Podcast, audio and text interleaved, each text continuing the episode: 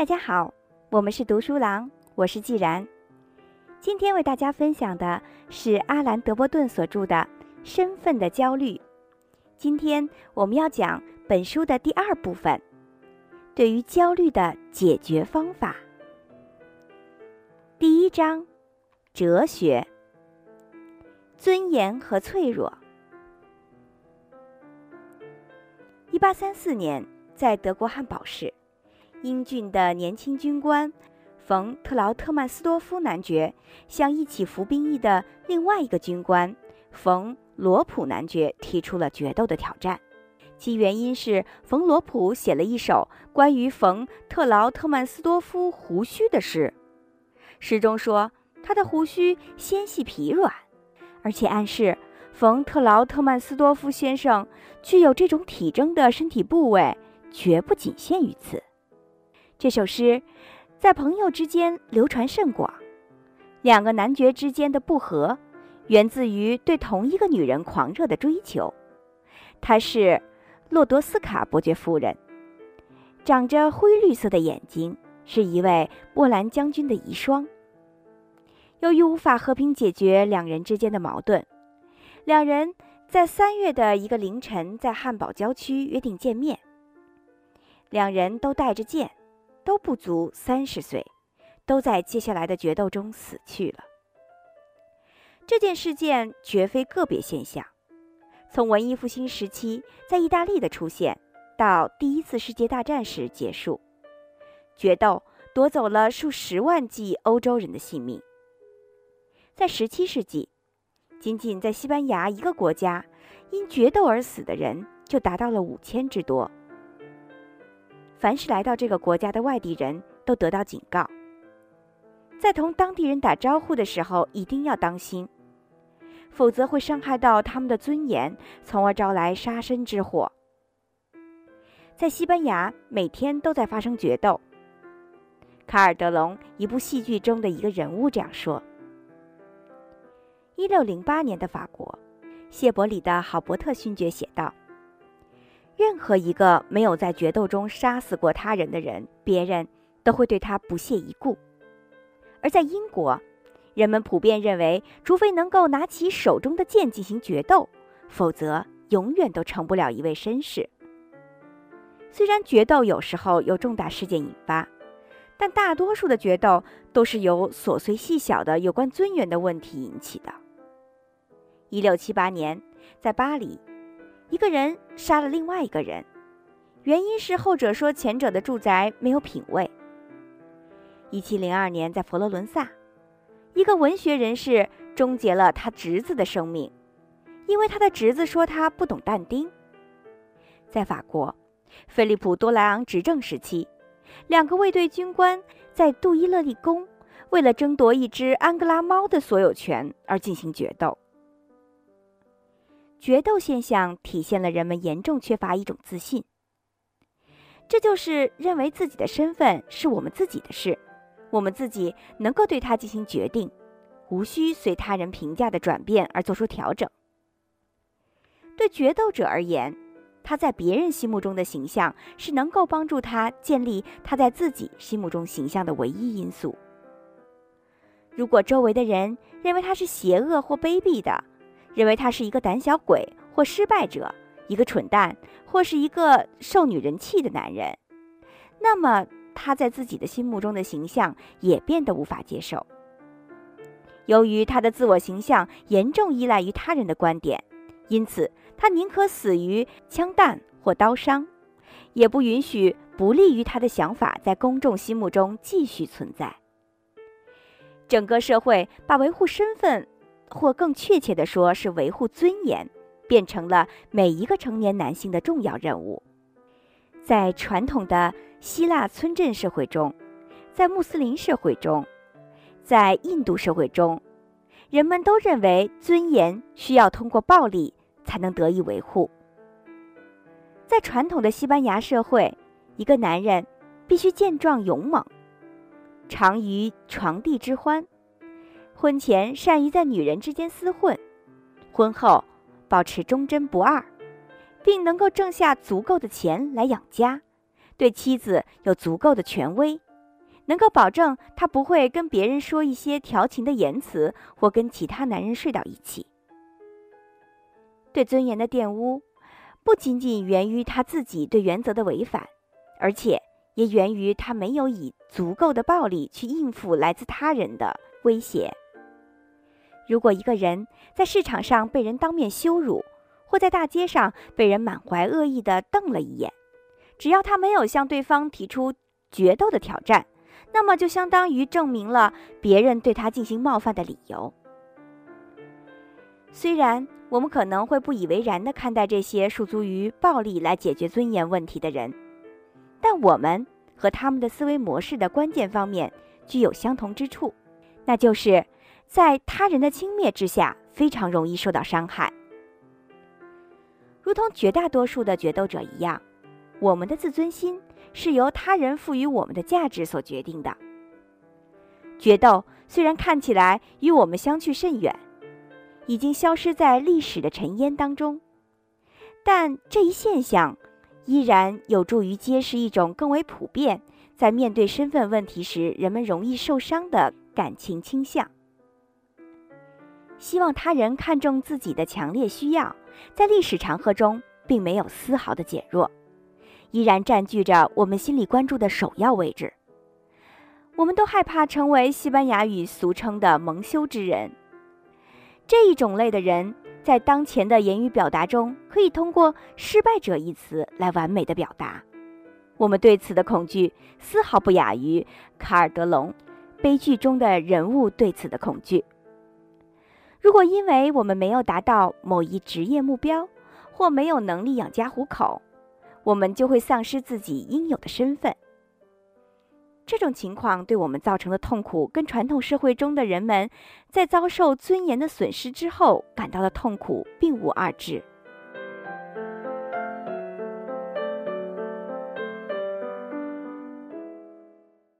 哲学与坚强，他人的头脑太过恶毒，不能作为我们自己真正幸福的栖身之所。叔本华，附录与补遗。一八五一年，大自然从来没有命令我要摆脱贫穷，大自然也从来没有命令我要尽力致富。他只是请求我，你一定要自立。尚福尔格言录，一七九五年。决定我幸福的不是我的社会地位，而是我的判断。这些判断是我能够随身携带的东西，只有这些东西才是我自己的，别人无法从我身边拿走。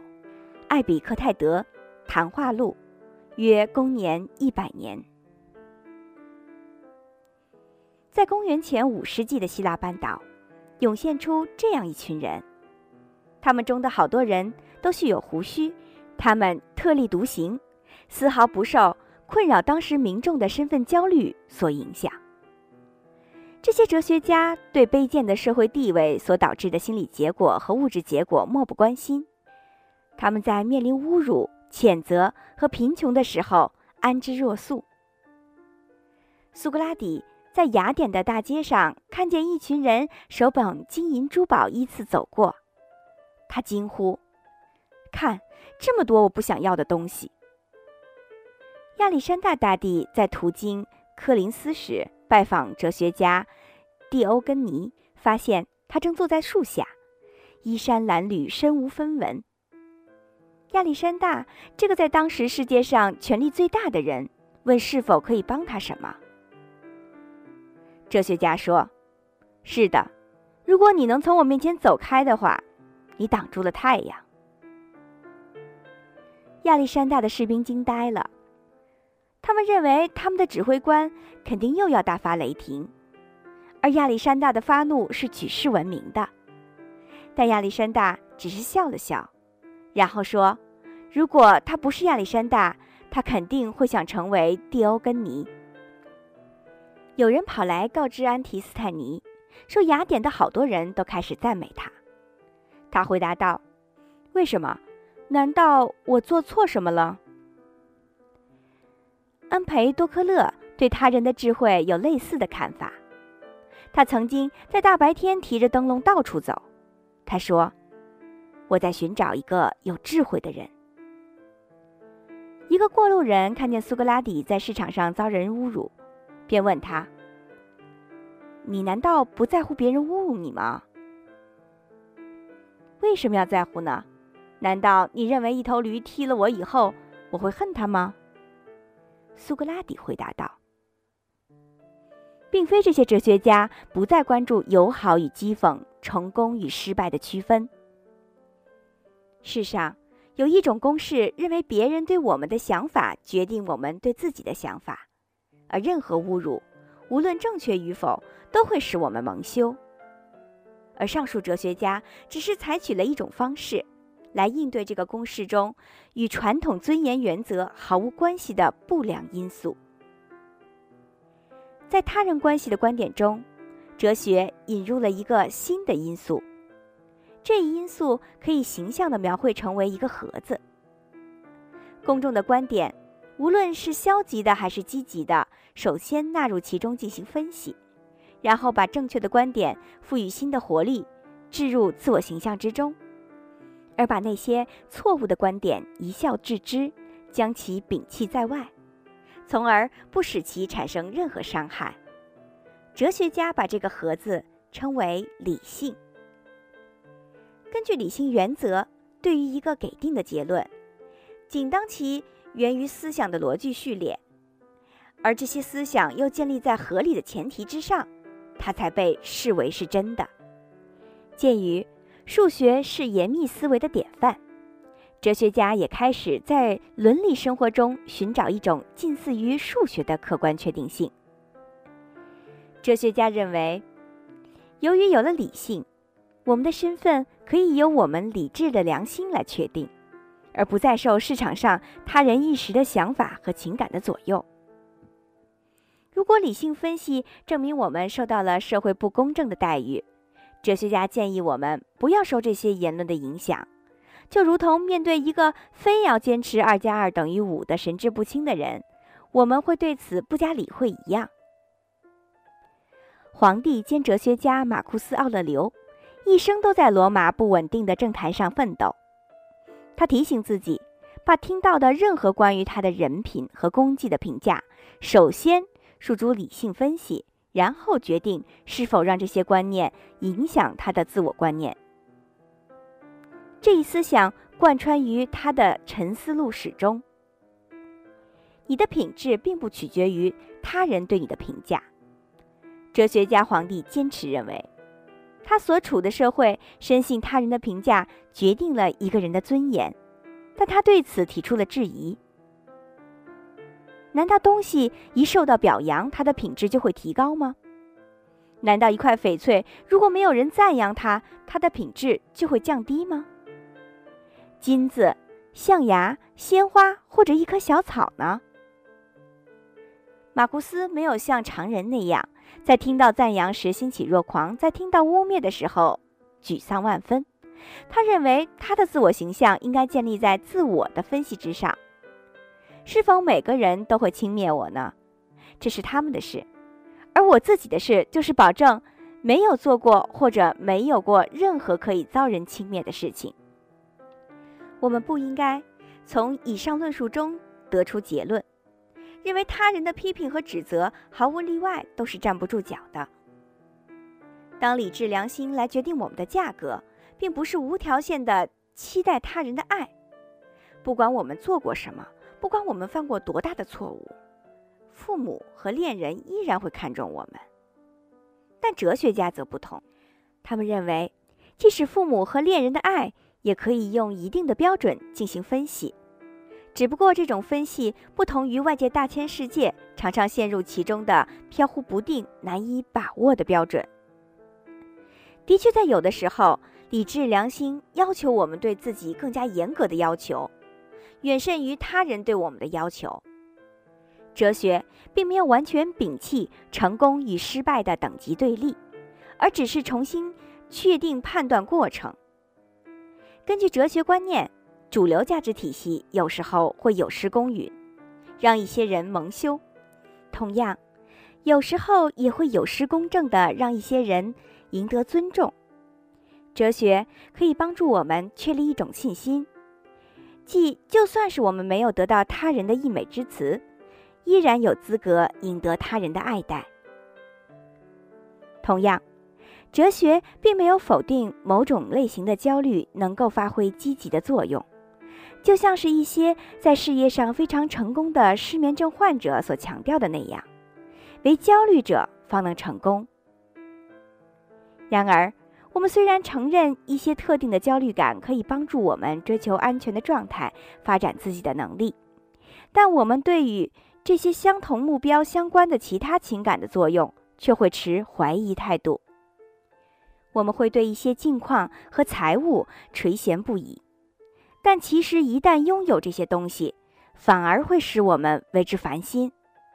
我们会产生一些与我们真正需求毫不相干的愿望。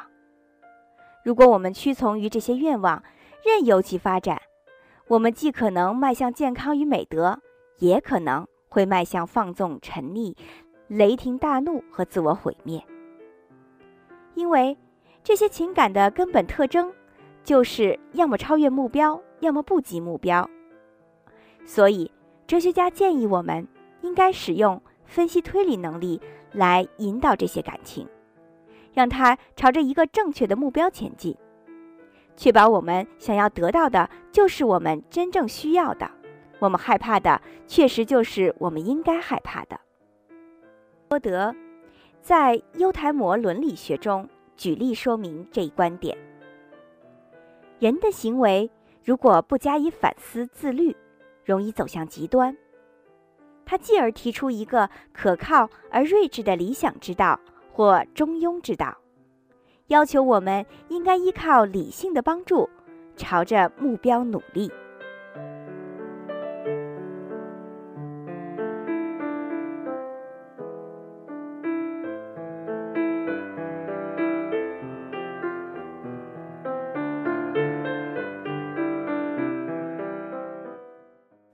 理性的顿视态度。如果我们已经认真的听取了对我们行为的合理批评，对由我们的追求而引起的特定焦虑已经给予了足够的重视，对我们的失败已经承担了应有的责任，但社会依然赋予我们一个很低的身份，在这种情况下。我们就有可能会采取西方传统中的一些伟大的哲学家曾经采取的思维方式，在对我们身边的价值体系有了一个比较客观公正的理解之后，我们可能会采取一种理性的顿视态度，并且不带任何为自己的行为进行辩护或孤伤自赏的味道。哲学家长期以来坚持认为。如果我们对他人的观点进行仔细分析，我们就可能会立即发现一个令人沮丧不堪，同时又让人产生一种奇特的轻松感的事实：绝大多数人在绝大多数事情上的观点充满了严重的混乱和错误。尚福尔的思想表达了他之前和之后的哲学家的顿视态度。他言简意赅地说：“公众舆论。”是所有观点之中最糟糕的一种。公众舆论的缺陷，究其原因，在于公众不愿意将自己的观点交由理性分析来进行推敲，而是将自己的观点建立在直觉、感情和习俗之上。我们可以肯定地说，任何一种被普遍持有的观点，任何一种被普遍接受的思想，都将是极其愚蠢的，因为。他曾经为大多数人所相信，尚福尔如此认为。另外，他还说，那些被奉承称作大众常识的东西，往往应该叫做大众愚昧，因为所谓的大众常识总是受简单化、非逻辑、偏见和肤浅的制约。最荒唐的习俗和最可笑的仪式，在任何地方都用同一句话来解释，这句话就是。这一直都是这样啊。当欧洲人问西南非洲的霍顿都人为什么他们要吃蝗虫和自己身上的虱子的时候，他们恰好说的就是这句话。一直就是这样啊，他们如此解释道。虽然被迫承认公众舆论的局限性是一件很痛苦的事情，但这种认识不管怎么样，还是能够缓解我们对身份的焦虑，能够缓解我们因强烈的渴望而带来的身心疲惫。因为我们总是渴望他人对我们怀有积极的评价，总是小心翼翼地渴望任何来自他人爱戴的表示。他人对我们的赞赏，可以说在两个方面对我们非常重要：一是物质方面，因为社会对我们的遗弃能够带来物质方面的缺乏与危险；二是精神方面，因为一旦他人停止对我们的尊重。我们就很难对自己继续持有信心。他人对我们缺乏关注所导致的第二种影响，正是一种哲学思维方式所针对的东西，并因此能够给我们带来益处。因为如果采取了一种哲学思维方式，我们就不会轻易让他人对我们的敌意或忽视伤害到我们。我们首先会对他人行为的合理性进行分析。只有那些既对我们非常不利又完全真实的言论和态度，才会破坏我们的自尊心。我们经常处于一种自虐的过程当中，在没有搞清楚他人观点是否值得关注之前，就去寻找他人的赞赏。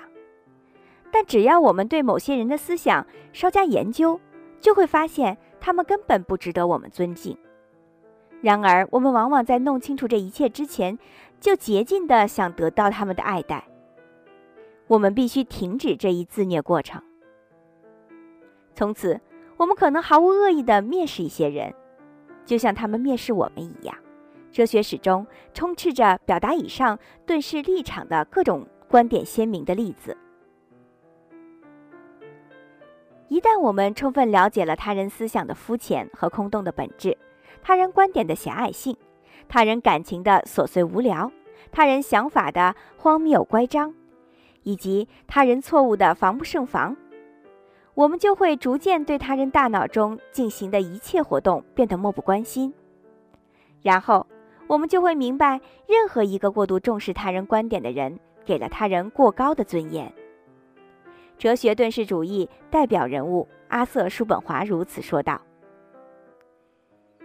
这位哲学家。在他的附录与补遗中建议，要想改掉希望被他人喜欢的毛病，最快的途径就是对他的品格进行研究。而他认为，他人的品格绝大多数都是粗野、残忍、愚蠢、麻木的。打牌已经成为每个国家最主要的社会娱乐方式，它是判断社会价值的一种方式，同时。也是思想与观点消亡的标志，他说。而且这些玩牌的人往往生性狡诈，人品低劣。如果这些人并不邪恶，那么他们可能就是无聊透顶。那我们还能够非常重视这种人的观点吗？叔本华问。我们还能够在真正意义上继续允许他们的判断支配我们对自己的想法吗？我们还能够理智地把我们。自己形象置于一群玩牌者的手中吗？即使这些人的的确确对某个人表示了尊重，但他们的尊重到底能值几何呢？或者，如叔本华所提的问题：如果一个音乐家已经知道，除了一两个人之外，所有的听众都是聋子，那么是否还会因这些观众发出震耳欲聋的掌声而沾沾自喜呢？这种在一定情况下对我们非常有用的真知灼见，也有其固有的缺点。我们会认为认识到了这一点而变得没有朋友。叔本华的同行、哲学顿世主义者尚福尔提到这个问题：一旦我们下定决心只去理会那些对我们做出评价时显得品行端正、善良、纯洁、通情达理和实事求是的人，而这样的人把传统、自负和礼仪完全等同于文雅社会的道具，因而对此毫不关注。一旦我们下此决心，而且我们必须下此决心，否则我们就会变得愚蠢、软弱和恶毒、卑鄙。那么其结果就是我们在一定程度上必须独自生活。叔本华认为这种情况无可厚非。这个世界只允许我们在孤独和卑劣之间进行选择，他说。而且他建议年轻人应该学会与孤独为伍，因为一个人被迫与他人接触的机会越少，他的境况就会越好。叔本华认为，幸运的是，任何一个稍有理智的人，在与他人工作和生活一段时间之后，都会自然而然的不愿和他人有频繁的交往，就像一个小学校长绝不会愿意和周围一些吵吵嚷嚷、喋喋不休的孩子搅和在一起一样。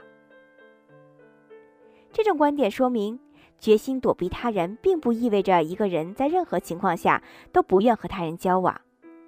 这一想法只反映了我们对所能够交往对象的不满。愤世嫉俗的人，都不过是理想主义者。他们对事物的要求标准很高，达到了常人难以理解的程度。用尚福尔的话说，我们往往把一个特立独行的人看作是不喜欢人际交往的人。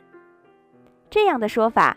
就像把一个不愿意在深更半夜去森林散步的人看作是不喜欢散步的人一样。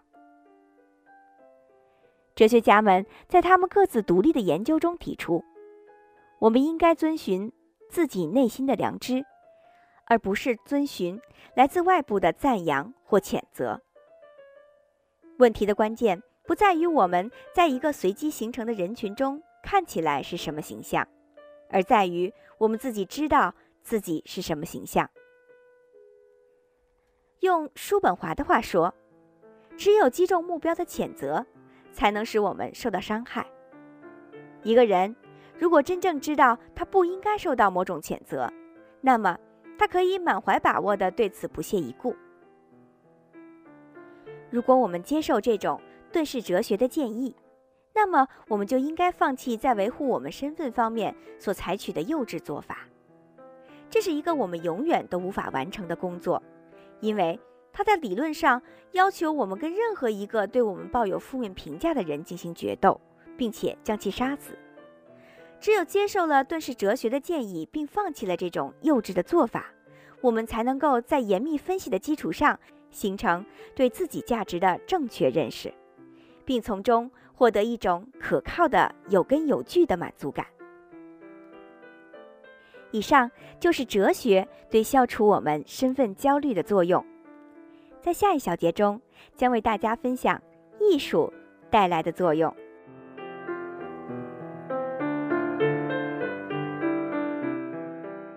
感谢您收听由阿兰·德波顿所著的《身份的焦虑》第二部分的第一章：哲学。我是既然，我们是读书郎，谢谢收听，再见。